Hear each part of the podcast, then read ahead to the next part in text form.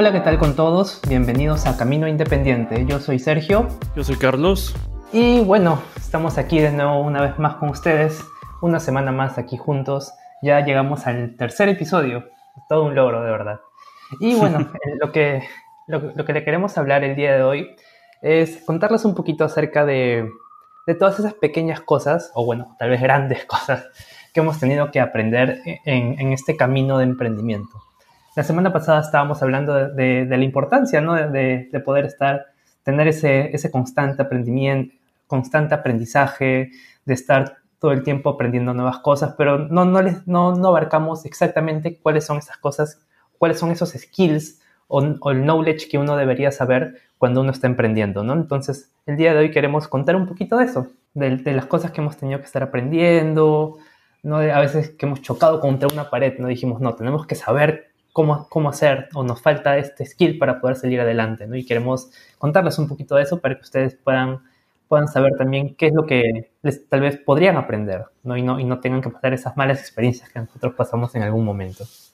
Creo que, a ver, una de las primeras cosas que uno debería aprender es eh, entender bien los regímenes tributarios que existen en, en, cada país, ¿no?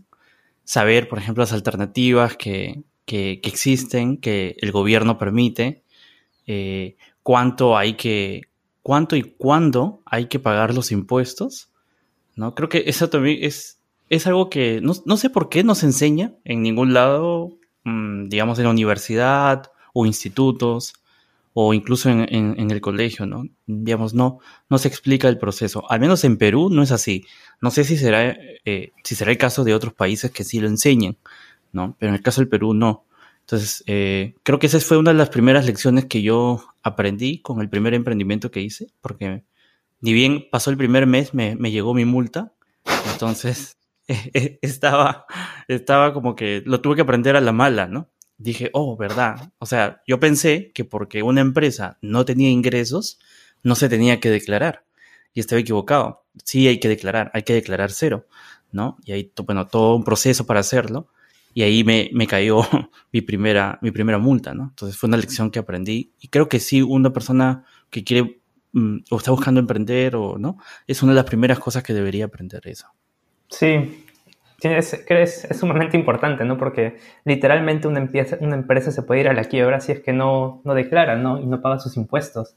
Y uno empieza, imagínate, con pocas ventas y si te, te olvidas de declarar, todas esas ventas prácticamente se van a ir a, a pagar la, la, deuda correspondiente, ¿no? Y por ejemplo, una, una, como que una anécdota que me gustaría contar, no es por ejemplo lo que nos pasó a nosotros en WOSI, ¿no? Que nosotros lo abrimos en Estados Unidos, ¿no? Entonces, nosotros, bueno, siempre hay esos, lo que, que se escucha, ¿no? Que por ejemplo, que cuando, dependiendo del estado en el que tú abras, hay estados que no te cobran impuestos, ¿no? Y que, y que la vida es fácil, ¿no? Como que todos felices. Supuestamente. Nosotros, nosotros nos creímos eso, pues, ¿no? los, los, rumores que se decían, ¿no? Y dijimos, bueno, pues abriremos nuestra empresa en Delaware, ¿no? Que, que es este, prácticamente no te cobra impuestos, y lo abrimos todos felices de la vida, y después nos llega, después de unos meses, nos llega un correo diciendo, oye, está a punto de vencerse el plazo para, para pagar impuestos. Y nosotros, pero no que en Delaware no se pagan impuestos. ¿no? Y bueno, resulta que, que sí, que sí hay que pagar impuestos, solo que los impuestos no se paga impuesto a la venta lo que, bueno, que en Perú se conoce como IGB o en otros países creo que se le llama IVA. Eso no se paga, pero igual tienes que pagar un impuesto anual, ¿no? Por, por tener empresa. Que va al estado de Delaware en este caso.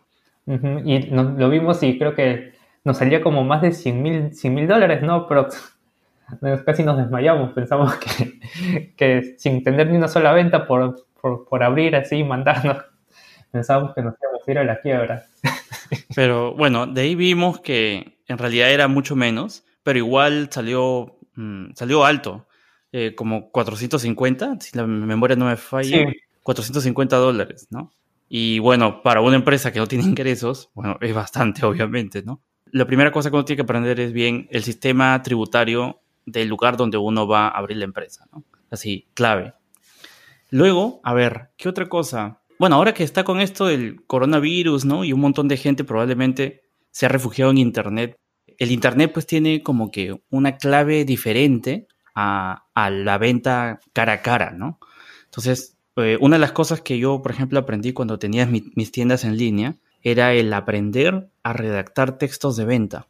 Uno cree que sabe vender, pero en realidad hay toda una serie de trucos que se pueden aprender. Un libro que yo recomiendo muy bueno de este tema eh, es uno que se llama Cashvertising. Está enfocado en enseñarte diferentes trucos psicológicos que tú puedes usar al momento de redactar un texto, de manera que sea más convincente y, pueda conver y puedas, digamos, ese visitante que está en tu página se convierte en un cliente tuyo. ¿no? Y bueno, no, no, no quisiera extenderme mucho en ese topic, pero es un tema bien profundo, hay bastante psicología, estrategias que existen, eh, que ya están probadas, eh, hay toda una estructura que hay que seguir. Es bien interesante ese, ese mundo. Entonces, si ahora por el coronavirus uno se ha refugiado en el Internet para vender, definitivamente ese es un buen libro, ¿no? Sí, de hecho que, que ahora que todo, todo se está pasando ya prácticamente al mundo virtual, es una necesidad básica si es que tú quieres vender, si es que tú quieres que tu emprendimiento crezca, poder tener las habilidades como el saber escribir, no el saber comunicarte, también creo que es, que es importante, ¿no? porque muchas veces este, cómo transmitimos nuestras ideas, cómo nosotros podemos este, hablar a otras personas y, y decirles, oye, nuestro producto es bueno, ¿no? Y es, es importante saber hablar con, con, otras personas, es importante poder saber, por ejemplo, el hecho de, el mismo hecho de vender, ¿no? A veces yo me acuerdo, por ejemplo, una de las cosas que a mí más, más me fastidian es cuando alguien me para llamando para decirme, compro mi producto, compro mi producto, ¿no? Como hacen, por ejemplo, con... Las empresas de telefonía.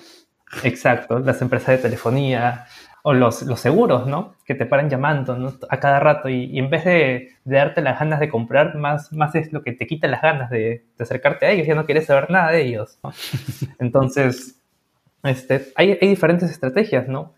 Por ejemplo, uno nunca debería decir cómprame, sino lo que debería hacer es mostrar el valor que ofreces como producto y que la misma persona decida comprarte. No vea de que hay un potencial y de que ellos tienen un beneficio al poder comprar tu producto. Hay una frase que, me gustaba, eh, que la aprendí del libro este que mencioné, que decía, el arte de vender es convencer a la persona que tu producto vale más que el dinero que tiene en su billetera. Y bueno, y si tu negocio, digamos, requiere de contacto cara a cara, definitivamente saber hablar es este, o digamos, saber vender cara a cara, que es otro conjunto de estrategias probablemente, eh, también sería un, skill pues súper, súper útil, ¿no? Sí, de hecho que sí. Es algo que básicamente todos los negocios APA tienen que saber, porque quieras o no, si tu negocio no vende, se va, se va a morir tarde o temprano. ¿no? Se te va a caer la plata, no vas a tener forma de, de poder sacarlo adelante. Entonces, son cosas que uno tiene que aprender de todo, de todas maneras. ¿Qué otra, qué otra cosa crees que debería alguien aprender? Una de las cosas que, que, que, debería, creo que yo que es importante saber, el saber validar tu producto, ¿no? El saber cómo, cómo uno puede hacer para que su producto, si es que su producto cuando sea lanzado al mercado va a tener una buena respuesta. ¿no? Yo creo que que uno de los errores que tenemos la gran mayoría de los emprendedores es que nos emocionamos mucho con los productos que nosotros desarrollamos y pensamos que, tenemos la próxima idea millonaria. ¿no? Pensamos que, el producto es tan bueno que todo el mundo va a venir y, va a querer comprarnos. Y la experiencia me ha enseñado que, no es así. que la gran mayoría de veces tu superproducto eh, termina siendo pasando desapercibido y, al final muchas, muy pocas personas realmente lo quieren, lo quieren comprar. Bueno, en el caso, por ejemplo, mm, digamos, para redondear un poco la idea ahí, en el caso bueno, de nosotros que hacemos productos de software, eh, hay una técnica eh, que se llama MVP, que básicamente es construir una, una versión súper simplificada del producto, eh, a tal punto que a veces no es necesario ni crear el producto, lo que se hace es, por ejemplo, imagínense lo que actualmente es Uber, digamos, en sus inicios, antes de crear la, aplicación de Uber y todo lo que hoy conocemos, digamos, la estrategia sería crear una página web donde explique el funcionamiento de la aplicación y un botón para, para pagar, ¿no? O un botón donde uno pueda poner su correo electrónico. Entonces, sin haber construido nada más que una página web, uno puede eh, saber la cantidad de interesados que hay por esa idea que se está promoviendo, ¿no? Entonces, si uno ve que esa página web tiene un buen resultado, hay mucha gente que está eh, dando su correo o haciendo clic en el botón pagar, a pesar de que no hay un producto, ¿no? Eh, entonces uno puede decir, ok, esta idea, bueno, parece que tiene potencial, hagamos una versión del software más eh, pequeña y lancemos con esa versión, ¿no? Entonces, eh, digamos, e-, esa es un poco la, estrategia de poder validar tu idea lo antes posible antes de desarrollarla a, su máximo potencial. Sí, no es, es importante poder desarrollar como que un, ya sea si es un producto físico, un pequeño prototipo en el cual tú le puedas tal vez enseñar a, potenciales clientes, ¿no? O si es un producto virtual, podrías hacer una, un landing page, ¿no? Que es básicamente una página de inicio que, que muestra todos los features de tu producto y ver cuál es la respuesta, ¿no? Que hay.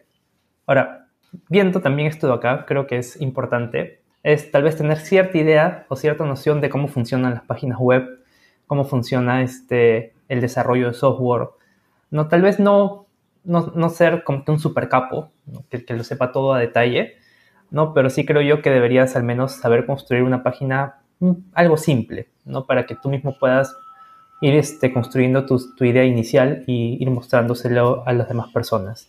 Otro tema que yo creo que también es bastante útil es, independiente del rubro al que uno se dedica, eh, digamos, a lo largo del, digamos, en cualquier negocio hay diferentes fases, ¿no? O diferentes áreas. Conocer un poco sobre cada área, ¿no? Al menos a nivel superficial. Por ejemplo, si en la empresa hay, va a haber este, eh, se va a manejar por redes sociales, saber un poquito de community management, por ejemplo.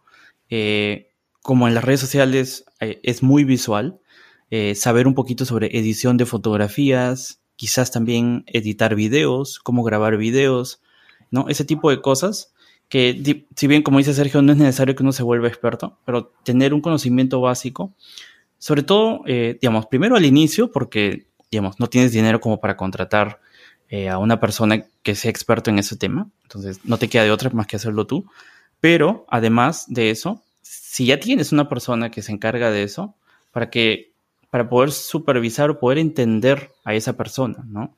Eh, porque a veces pasa de que uno asume que tal tarea es fácil. Por ejemplo, uno puede decir, oye, pero este community management es fácil, te la pasas todo el día en el Facebook. Pero no, no es que se la pase divirtiéndose, ¿no? Hay una serie, hay todo un trabajo este, de análisis que hay que hacer. Entonces, si uno no tiene esa base o ese conocimiento, al menos superficial, puede asumir cosas erróneas y bajar la moral a la gente que está trabajando contigo, ¿no? Sí, aparte que si tú eres un emprendedor que recién está empezando, lo más probable es que tú seas un todista, ¿no? Vas a hacer todo. Tú vas a hacer, tú te vas a encargar de hacer tu página web, te vas a encargar de, este, hacer las, publicaciones en Facebook, en Instagram, en las diferentes redes sociales, te vas a encargar de buscar los nuevos clientes, te vas a encargar de, de buscar gente que te ayude o cree en tu idea, ¿no? Entonces, prácticamente tienes que saber de todo un poco, ¿no? Todas las, tú vas a hacer prácticamente todas las áreas del, que tiene una empresa, ¿no? Al pues. menos los primeros meses que, que empieces con tu emprendimiento, ¿no? Y si, si no sabes cómo desenvolverte en las diferentes áreas que, que, necesitan las empresas, no es muy probable que, que no te vaya muy bien. Yo, yo me acuerdo que eh, en determinado punto, cuando ya habían pasado varios años de que empecé con mi primer emprendimiento, un día hice así como que se me ocurrió hacer como un checklist de, diferentes skills que había aprendido a lo largo del tiempo. Y yo mismo me sorprendí porque no me había percatado de las diferentes cosas que había aprendido a lo largo del tiempo, ¿no?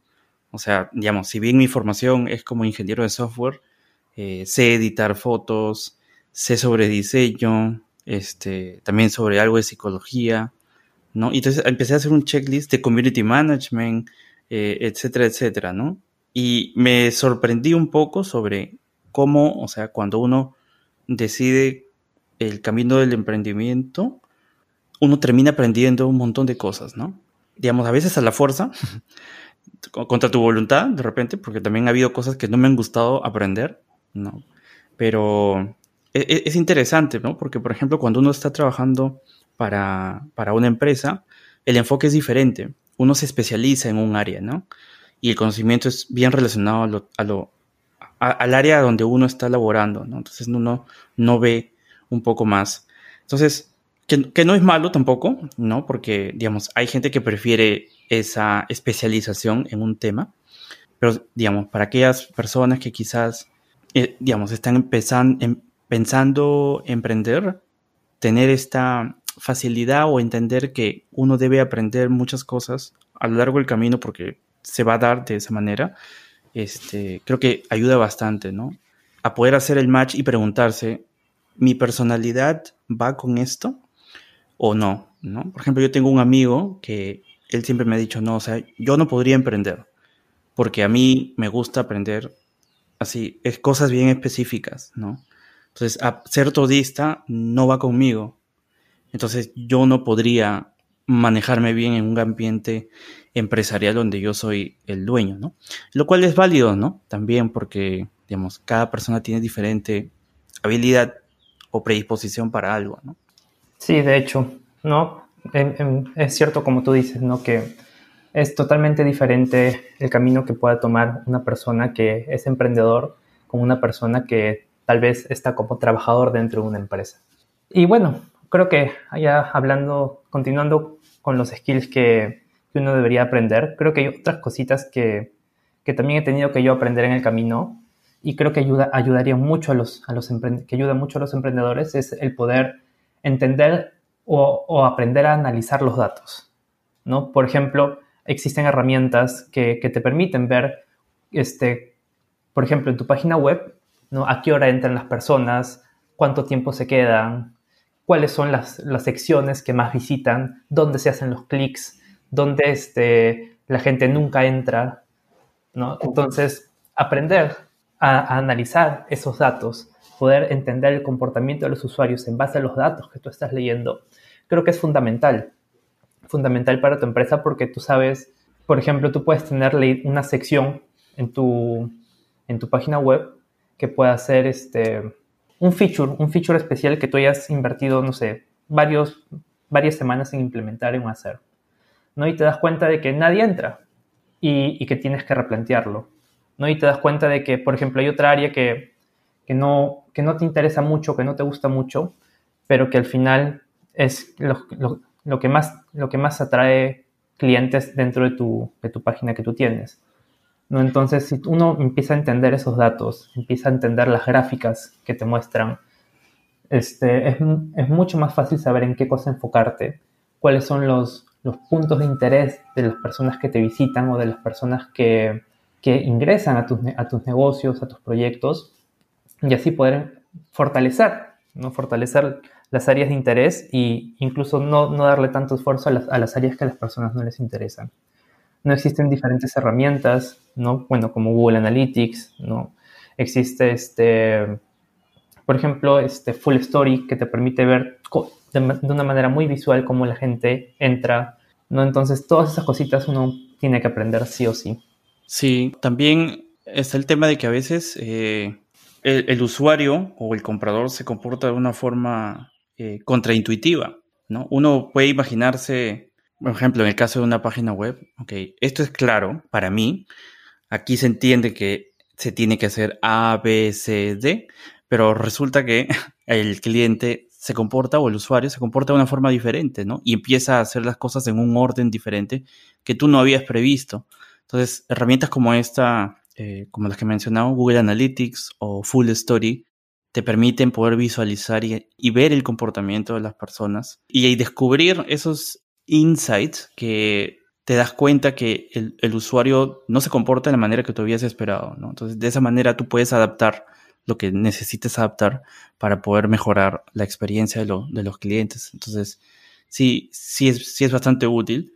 Es uno de mis talones de Aquiles porque a mí, por ejemplo, no me gusta analizar datos y era una de las cosas que más sufría. Lo tuve que aprender también, pero porque, bueno, ya, pues, ¿no? El negocio depende de eso, ¿no?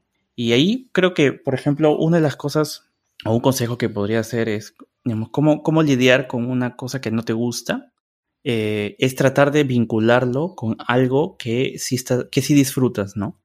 Por ejemplo, en el caso de, de, de las páginas que yo he tenido antes, si bien no me gusta el análisis de datos y era algo que me costaba, lo que yo hacía es, eh, bueno, por, otro lado, a mí lo que sí me gusta es el diseño gráfico, el diseño visual de mi página.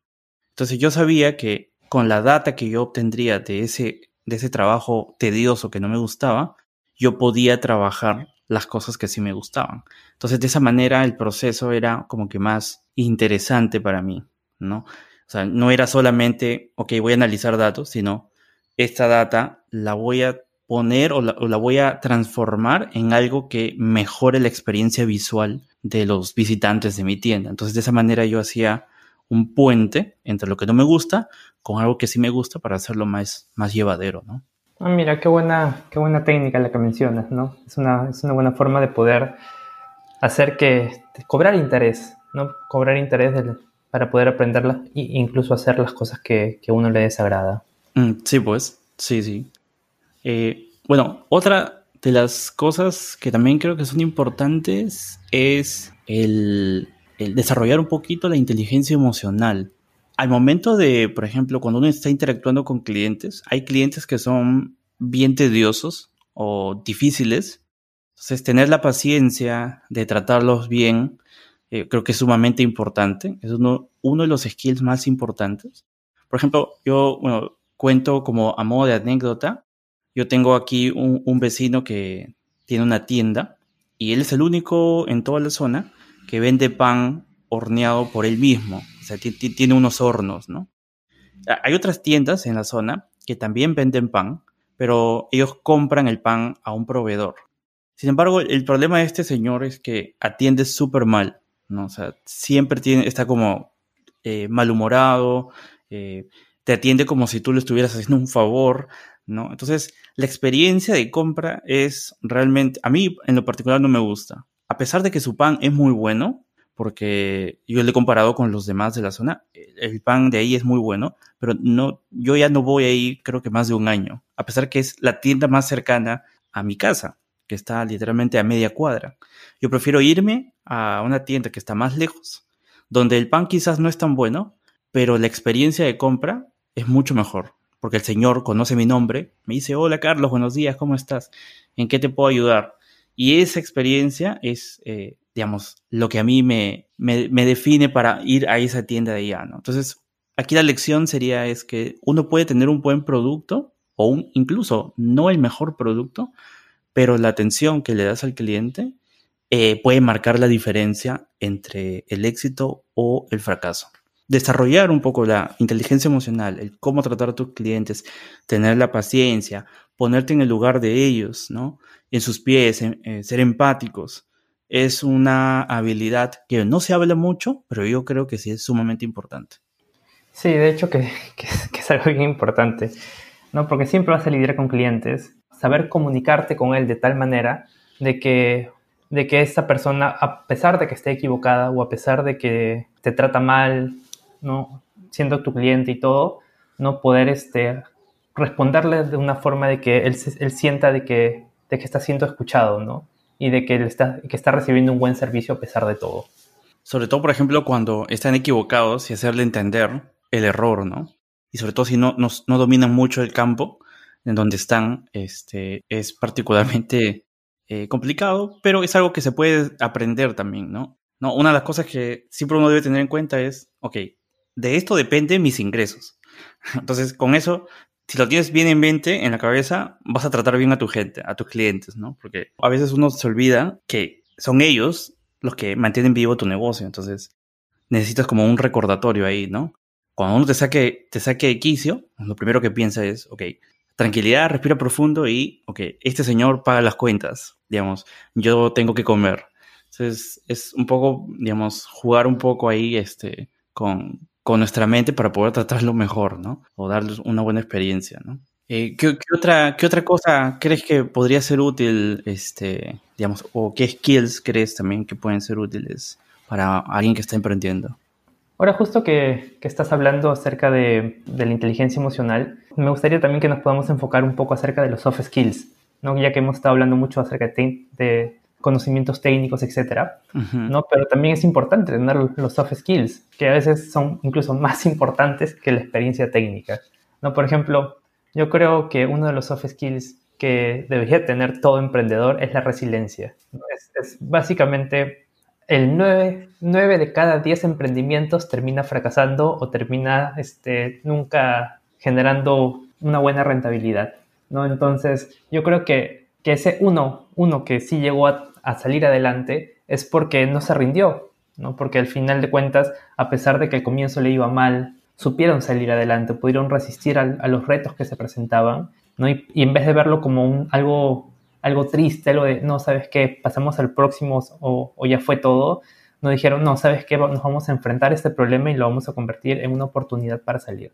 Por ejemplo, este, no sé si, si ustedes sabrán, pero Airbnb, ¿no? esa empresa que, que, ahora se conoce por ser la empresa que está destrozando la industria hotelera, ellos tuvieron que lanzar como tres veces al mercado. ¿no? Porque las dos primeras veces que lanzaron les fue desastroso, les fue mal. Nadie compraba la idea, no, no llegaban a, conseguir varios clientes, ¿no?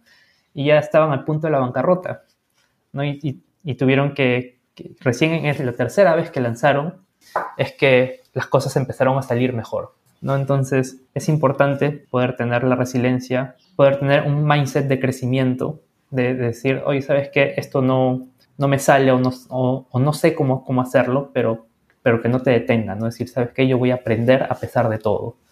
No creo que es algo que, es esencial para todo emprendedor. No sé si, si a ti, Carlos, tienes algún, algún soft skill que, se te ocurra que deberían tener los emprendedores. Bueno, no sé si realmente es un soft skill, pero quizás un skill en todo caso. Es el, el tener cierta habilidad para ofrecer alternativas cuando no tienes algo que el cliente quiere. Eh, por ejemplo, este, me ha pasado eh, en las tiendas en línea que hay gente que pregunta algo. Entonces, eh, digamos, yo podría tranquilamente decirle, no, no tengo, pero saber enfocar, es decir, no tengo, pero, ¿no? Este de aquí y señalar las diferentes ventajas que tiene contra el producto que originalmente quería. Entonces, hacer eso, ese, ese juego de ofrecer alternativas, e, e, es, un skill también que creo que es bastante útil, ¿no? Sobre todo porque, digamos, no pierdes la venta, ¿no? Le ofreces, le estás solucionando eh, el problema al cliente, quizás no de la forma que él quería originalmente, pero si le sabes explicar el por qué, eh, eh, entonces, digamos, te ganas un cliente, ¿no? Esa ha sido una de las cositas que por ahí he tenido que aprender, porque en un inicio yo dejaba perder varias ventas, ¿no? decía, no, no tengo eso de ahí, ¿no? o no, eso de ahí no, este, no, ya no me queda. Pero empecé a darme cuenta y dije, oye, ¿a cuántas personas les he dicho lo mismo? Quizás debería cambiar, ¿no? Mi mindset y practicar cómo podría, ah, digamos, darles alternativas, ¿no? Entonces empecé a practicar un poco sobre cómo, a ver, si alguna persona me pregunta esto, ¿qué diría? Y empecé a cambiar el discurso, ¿no? Entonces llegó un punto en el que cuando la gente me, me pedía algo que no tenía, eh, yo empezaba a darles alternativas. Y este, funcionaba bastante bien, porque eran gente que terminaba comprando.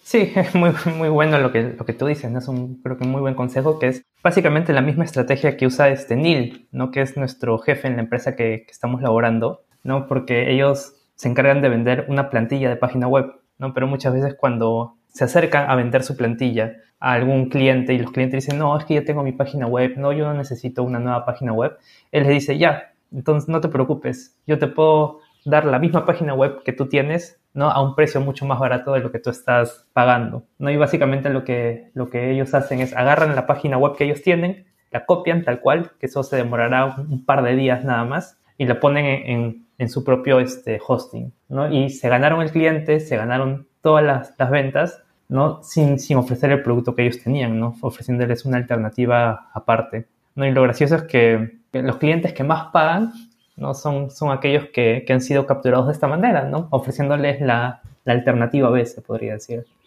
Eh, otra cosa también que yo aprendí, por ejemplo, cuando uno tiene tiendas en línea, o si va a vender productos físicos también, es ofrecer, bueno, una es la alternativa, pero es ofrecer productos complementarios, ¿no? Por ejemplo, si uno va a tener, mm, por ejemplo, a ver, no sé, un ejemplo sencillo. Si uno va a, vender engrapadoras, tener un paquete de grapas y poder aumentar ese, ese, producto al producto inicial, de manera que el, el, valor venta total sea mayor, ¿no? Entonces, el saber combinar productos, mejor dicho, el tener productos que complementen los productos que vendemos es una buena estrategia para poder ofrecerles a los clientes y que ellos se animen por comprar más.